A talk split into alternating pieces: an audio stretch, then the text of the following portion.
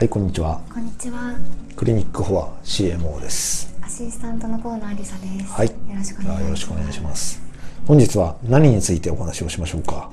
本日はあと S- HSP についてお伺いしたいと思っています。なんか最近ちょいちょい聞きますよね、HSP そうって。ですねなんかツイッターとかでよく見る気がします。流行語みたいになってるんですか？とりあえず俺 HSP かもって言っとけばいいのかなみたいな。まあそうね、ちょっと聞きますよね。はいうん。まあ HSP っていうのはね、えっ、と一応 Highly Sensitive Person っていうね、うんあの言葉の略で、まあもう元々のその人の性格というか、心理的な性質をね、表すもんですよね。なんか一応それ自体は、あの病気ってわけではないですそれだけではねで一応特徴としてはですねまあ highly sensitive なんであのまあ感受性が高いちょっと敏感だっていうことなんですけど簡単に言うと、まあ、物事を深く考えるとか、まあ、刺激に対してちょっと感受性が高いちょっと刺激を受けて、まあそのまあ、心理的なねこの変動というかそういったものを受けやすい。まあ、感情の面で反応しやすかったり共感とかをしやすいとか、まあ、ちょっとした刺激に対してもすごく、ね、あの鋭敏に反応する、まあ、こういったところがね特徴になっているということなんですね。うん HSP にもいくつか型があるって聞いたことがあるんですが、おいくつぐらい型っていうのがあるんですか？そうですねこれはね私ももともとそんなに専門じゃないのでこれを機に結構調べてきたんですけど4つね型があるみたいですね。でいわゆるまあ基本的に共通してるのはさっき言ったこう刺激とかに対して感受性が高い。まあちょっとこうメンタルのね変動が大きいかもしれない。いうところが HSP に共通しているあの特徴なんですけど一番その無印の HSP っていうのかな。まあ、こういうなんか感受性が高い人ってちょっとかおとなしい人とかねちょっとコミュニケーションとかあんま得意じゃないなんか内向的な人が多いのかなっていう感じするじゃないですか、まあ、これがいわゆる無印 HSP 一番普通の HSP ってことですね。でもまああのそれ以外の方がいくつかあるようであのまあ正確にはねその HSE っていうらしいんですけどね。ハイリーえーセンシティブエクストロバージョンっていうらしいんですけど、まあ日本語で言うと外交的な HSP っていうのがあらしいんですよ。だからなんかちょっと一人が好きで内向的っていうタイプじゃなくて、結構その人と関わるのは好き。人と関わるのは好きなんだけど、やっぱりなんか刺激があると、あってメンタル割と折れやすいみたいなタイプってのもある。で、あとは、えー、とこの内向的か社交的か外交的かっていうだけじゃなくてその刺激に対するあのなんていうか関心の分類もあるんですね。でそれをねなんかその HSS 型って言ったりするらしいんですけどまあそのまあ刺激人生っていろいろ刺激あるじゃないですか、なんかちょっと新しいこと始めてみようかなとか。でそれって別にまあ仮に内向的な人でもあの別に一人でなんか刺激を求めることができるじゃないですか。一人でなんか山登ってみようかなとか、なんか新しい勉強を始めてみようかなとか、だからまあその社交性とはまた別にその刺激を好むかどうかっていうところでもなんか分類が可能っていうことで、その HS HSS 型かそうじゃないかっていう分類があるのでそうするとまあ全部で 2×2 で4つの分類があるってことになりますね。あその内向的な HSP でが一つ。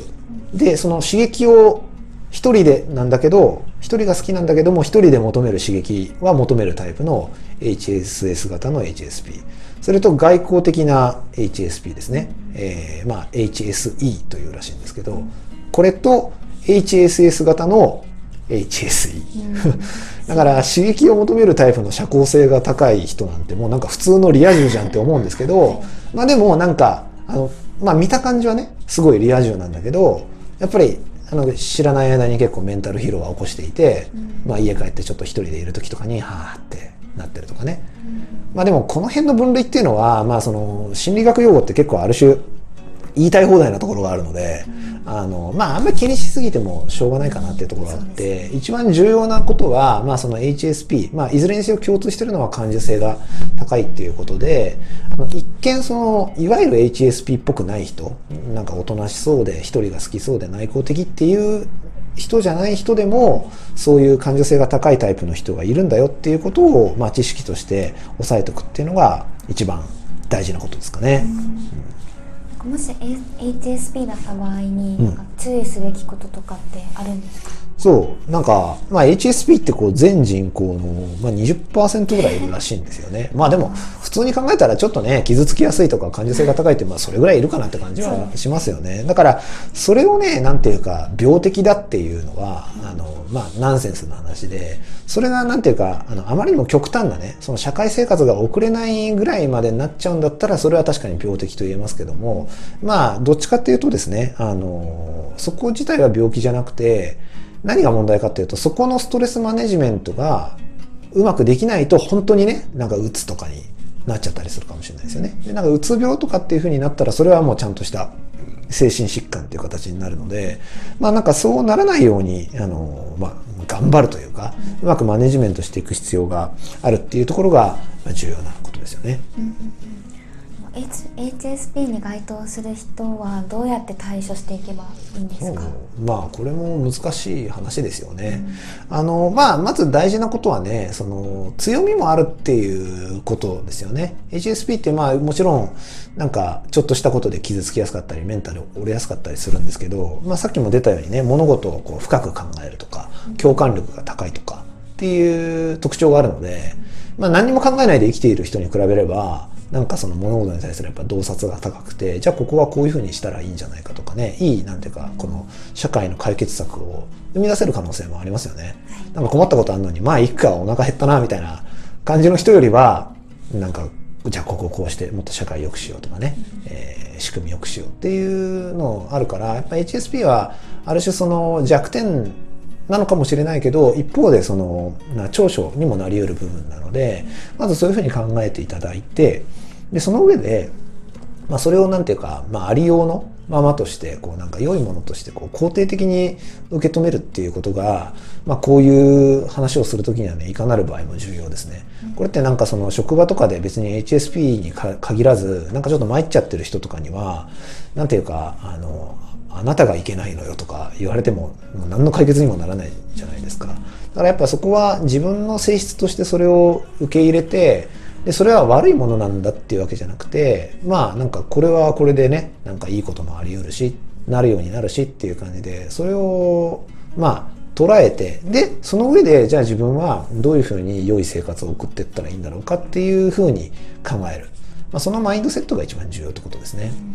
でこの辺はあのなんていうか HSP 自体が病気ではないのでその治療法でどうとかっていう話ではないわけですよ。薬で治すとかじゃないわけなんですね。やっぱそこのマインドセットの部分が大事なので、その心理学は心理学をもって制すという、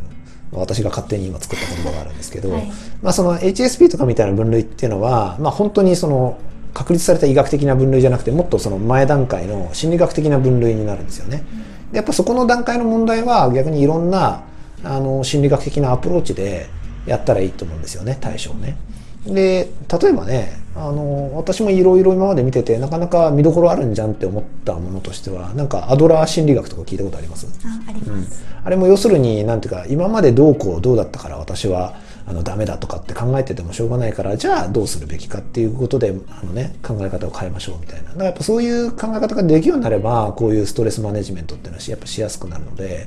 まあこの自分に合うその心理学的なアプローチ代表的なところだとマインドフルネスとか聞いたことあります？あります、うん、とかあとはねレジリエンスとかね、うん、まあその産業医学。やっぱその職場でメンタル不調になってる人とかにやっぱキーワードとして与えるものとしてこの辺はキーワードで上がってくるものなのでまあここではねあんまり詳しく説明しないですけどちょっと関心ある人はねちょっとググってみたりして、まあ、自分に合いそうなもの。これも別に本当に自由に取捨選択していいので、まあ、自分に合いそうななんかうまい物事の考え方とかそういったものを探し出してで